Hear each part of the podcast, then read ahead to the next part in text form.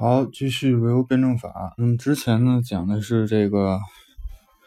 辩证法和形而上学的这个对立。那么这一章这第二节呢是这个两种辩证观的斗争。那么有两三个内容。那么，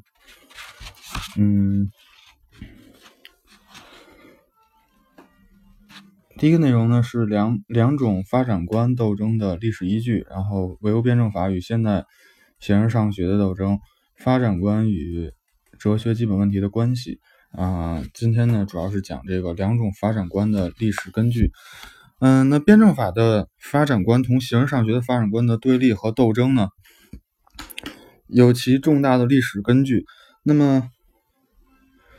我们的毛主席在《矛盾论》中是这么说的：在人类的认识史中，从来就没有关于宇宙发展法则的两种意见。啊，从来就有关于两种宇宙发宇宙发展法则的两种意见，一种是形而上学的见解，一种是辩证法的见解。形而上学相互对形成了相互对立的两种宇宙观。那我们的毛主席呢？这个就是更格局更大一些啊。那其实这个宇宙观呢，就是我们现在常说的这个啊世界观。但在人类认识史的初期，占据地位的不是形而上学。而是辩证法，这是因为当人们对自然现象、社会现象的社会现象和思维现象的进行直观的这个理解的时候，首先映入眼帘的便是种种联系和种种发展的图像。那其实这块说的是这个，就是古希腊时期，包括中国的这个 古典哲学里面呢这个朴素唯物朴素唯物主义。那么它里面有这个像中国的阴阳啊，这个五行啊，然后这个嗯。古希腊的话，就是那个四元素学说等等。那联系和变化本身就要比什么东西在联系和变化更引人注意。那么，因此呢，关于万物相互联系和运动的观念，对古代的人来说是不言而喻的。那么，在这种历史条件下，就很容易的产生了古代的自发的这种辩证法的发展观，就是我刚才说的这个朴素的唯物主义，就是朴素的辩证的唯物主义。那么，古代杰出的唯物论和辩证法家克霍拉克里克对这种发展做了一个这个绝妙的说明。他说呢。世界是包含一切的整体，它不是由任何神或者人所创造的。它过去、现在、将来都是按照规律燃烧着，按照熄灭着的永恒的火，是熄灭着永恒的火火。那他总那看，咱们分析一下他说的这句话。首先，世界是一个是包含一切的整体。那这里呢，就是这个联系的一个下面的知识点，这个啊。就是整体性，这种结构性，嗯，那这个这块关这个知识点展开呢，在后面这个专门去讲，在行在这种去专门讲这个辩证法的时候去展开。那其实就是说这句话里面呢，它是有这个联系和这个结构在里面，还有全面。那么它它不是由任何神或人所构成的。那这里呢，就是表明了他的唯唯物论的立场。那么它过去、现在和将来都按都是按着规矩燃按照规律燃燃烧着的。那它过去、现在和将来，就是哲学家的这个过去、现在和将来呢，并不是说这个时间上的过去、现在和将来，而是说它从一个形态转变为另一个形态的时候，那么也就是说。那么就是从相当于从过去到现在一个转变，那可能它的未来是会转变到会变转变到另外一个形态，那么就是从现在到将来形态。那这里呢，就是有了这个质变量变的一个想法在里面，然后有了这个啊发展的观点。那么按照规律熄灭着的永恒的火火，那么就是这一句话。那么这样。这当然不是说在古代没有形而上学的思想，那么没有两种发展观对斗争，那么还是这个古希腊的主要这个代表人巴门巴门尼德和他的弟子芝诺呢，就是这个形而上学的思想。那么巴门尼德认为。只有存在，没有非存在，而存在是绝对不变的，它是整体，是单一，没有尽头，没有运动，没有过去，没有将来，只有现在。运动不过是虚妄意见的基础。你看，首先，他说只有存在没有非存在是什么意思？那就是他把这个意识也当成了一种存在。那么这块呢，就有了一定的这个啊唯心的一一些一些感觉。那么而存在是绝对不变的。那么这里呢，就是否定了发展，否定了变化。它是整体是单一，也它从这句话的理解呢，是说这个整体只不过是单一的这种。这种基本的元素，然后呢，一种简单的累加，简单的一种这个叠加，只是质量上的不同，没有这个没有结构性，没有这个啊整整体性的这种有机的构成的这种意思在里面。然后没有尽头，没有运动，也是强这个静止，然后强这个否定的运动，没有过去，没有将来，没有现在。那么也就是说，这个东西是永恒不变的。那么这块呢是这个。早期的形式上学，运动不过是虚妄意见的基础。那这里就也就相当于是否认了这个物质的运动，而是一种这个精神上的运动，认为这个精神是运，就是精神是运动载体。那么这里呢，也也是展现出了这个唯心论的这个观点。那么芝诺呢，更是用诡辩的方式来否认运动的实在性。他激烈的反对赫拉克利特的这种自发的辩证法思想，以赫拉克利特为。代表的这个流动派与这个门巴门尼德代表的不动派之间斗争，就是辩证法；而形式上学发展观之间斗争。但是总来说呢，形式上学在当时呢，还是一种未完成的、不占统治地位的发展观。两种发展观斗争还没有获得充分的展开。作为这一时期的特征，是自发辩证法的世界观。那这是第一个阶段。那么第二阶段呢，在欧洲从十五世纪的后半期。就发生了一些变化。由于欧洲资本主义的生产发生、生产发展需要，开始需要建立在实验室基础上的这个精密的自然科学。这时呢，人们对自然科学的研究呢，就不像古代学者那样依靠笼统的直观，而是要把它分成一定的部分和种类来研究。那么，这是认识史上的一个进步。你像那个时候呢，开始产生了科学。科学什么意思呢？其实就是分科而学，那就是物理呢，由物理呢，就是有专门的物理问题、专门的化学问题、专门的历史问题、专门的地理问题，把它们分开。那因为像之前呢，可能这些全是在这个，像如果是古代的话，这都是这个教会的神职员去去去研究。那么在国，在这个中国呢，主要是方术啊、炼丹术、炼丹术师。那么他不但是个方术师，然后他还还。就是他所从事的事里面呢，可以看出来有这个化学的东西，有医学的东西，等等等等，然后有天文学的东西，那这相当于是就是这是混学嘛。那么从从这个时候开始呢，因为需要了一个这个，因为科学发展的一个需要，那么这时候啊，那么在西方呢，就是出现了这个分分科，那么就是这个科学，嗯。因为要要确切的了解联系和发展内容，就需要了解是什么事物在联系和发展。您看，之前呢，就是在朴素的时候呢，它是更多是关注这个变化本身，而不关注这个变化载体。那么现在呢，就是在十五世纪开始到十十七世纪这段时间呢，就是说要先弄清楚事物就是发展联系和发展载体是什么，然后呢，再去了解这个发联系和发展的本质是什么。那这块呢，就是这个，嗯，就是古希腊时期和这个这个中世纪之后的一个区别的地方。那但是呢，从十五世纪后半期到十八世纪前半期的这三百年中，这种研究方式也使人养成了一种孤立的、静止的、片面的看问题。又经过十七世纪的英国。经验哲学家培根和洛克加以理论化和系统化，移植到这个哲学中来，就形成了形而上学的发展观，并成为这一切思想部门中占据主导地位的一个时代的思潮。正如恩格斯所说，这个时代的特征是一个特殊的总观点的形成。这个总观点的中心是自然界绝对不变的这一见解。在这一时期，形而上学战胜了古代的自发辩证法。但是呢，随着科学的进一步的发展，形而上学也发生了动摇。如果如果说从十五世纪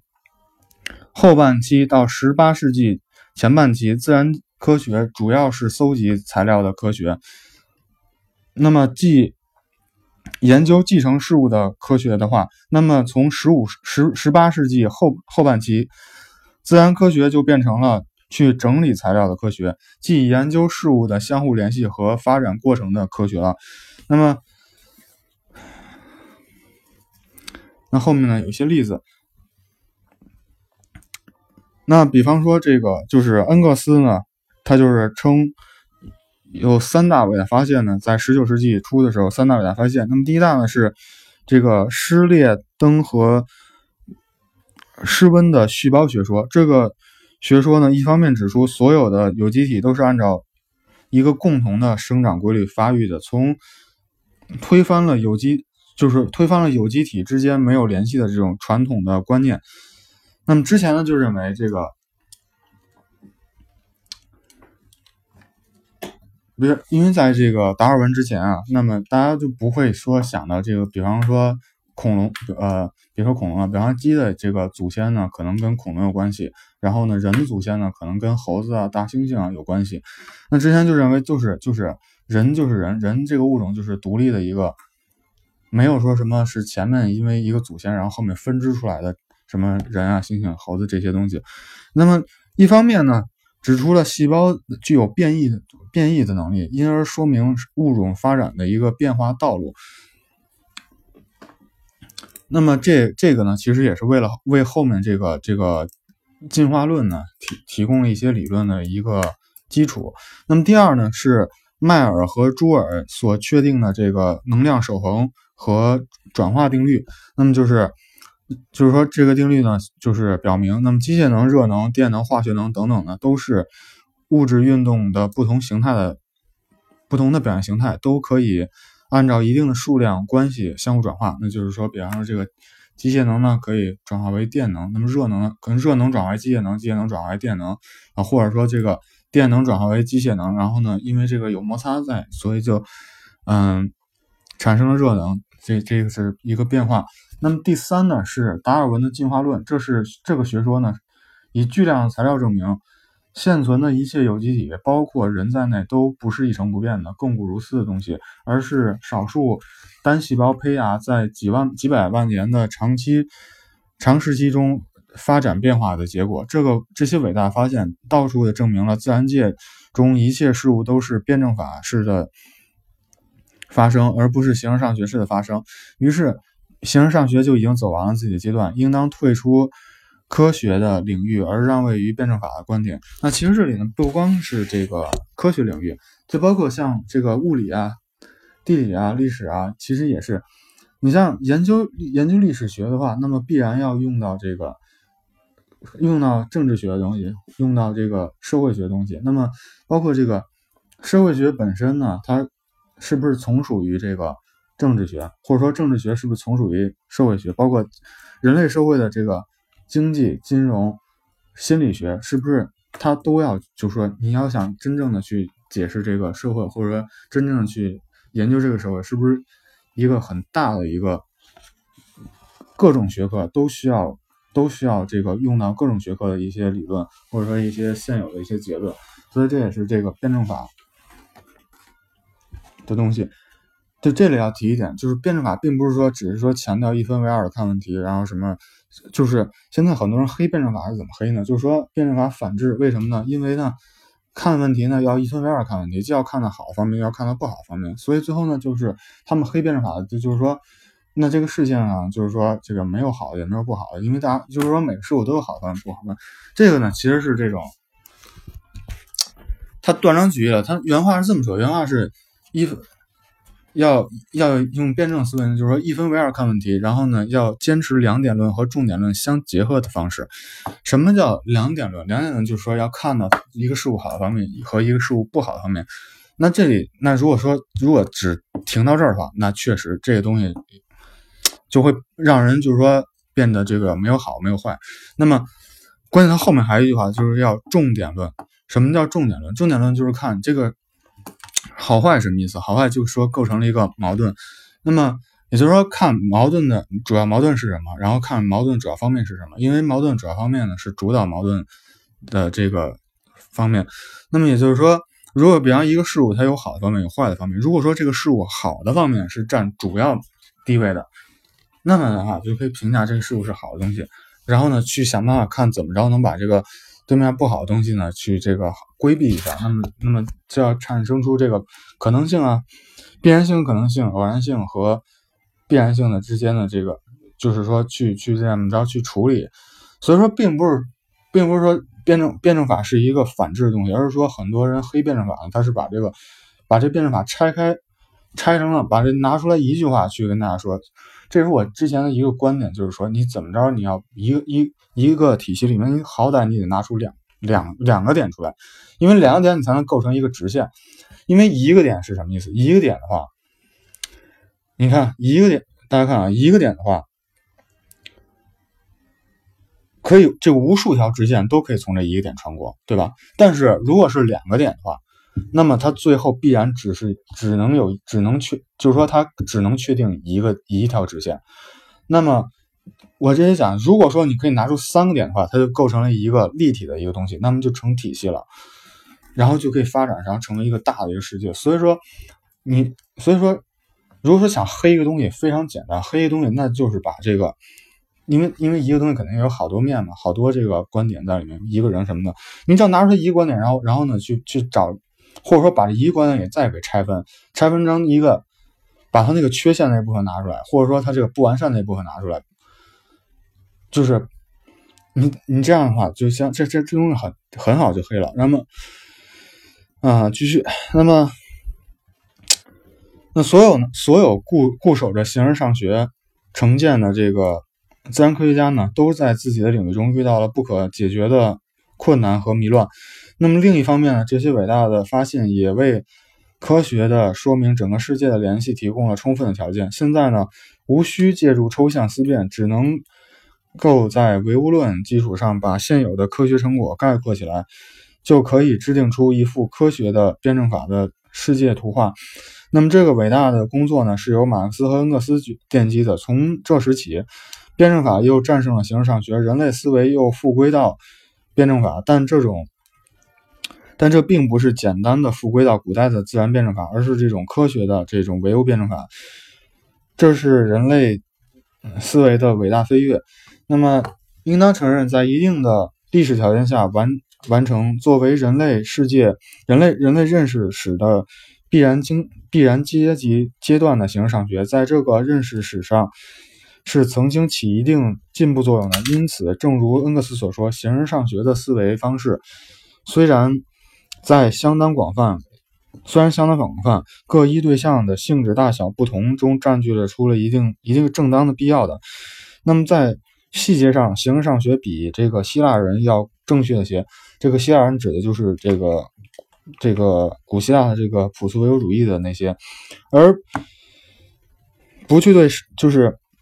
如果人们永远停留在对世界这种笼统的直观和一般的猜测阶段，而不去对世界的个别部分进行精细研究，要建立起揭示事物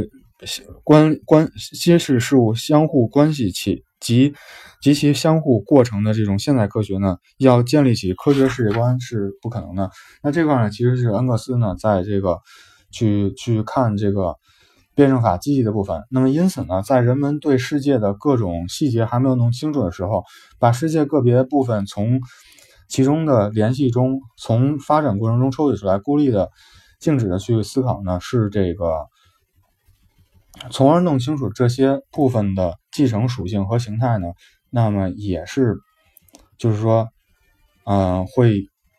会有缺陷。那么，但是呢，形而上学的理论呢，合理的合理，形而上学的合理性和必要性呢，也不过如此而已。那其实这块呢，可以看作是，你看从实质论的角度去看这个问题啊。你看一开始的时候呢，这个为什么是这个，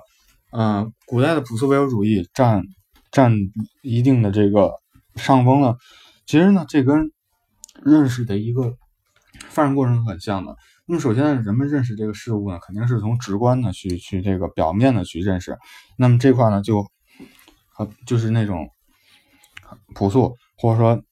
这种很直观。那么到后面呢，就是说你要去深入的认识的时候呢，你可能是先从某这个事物的某个点进入这个事物的去进切入这个事物，那么这里呢就有形式上学的成分在里面。然后呢之后呢，你对这个事物呢进行了这个认识，进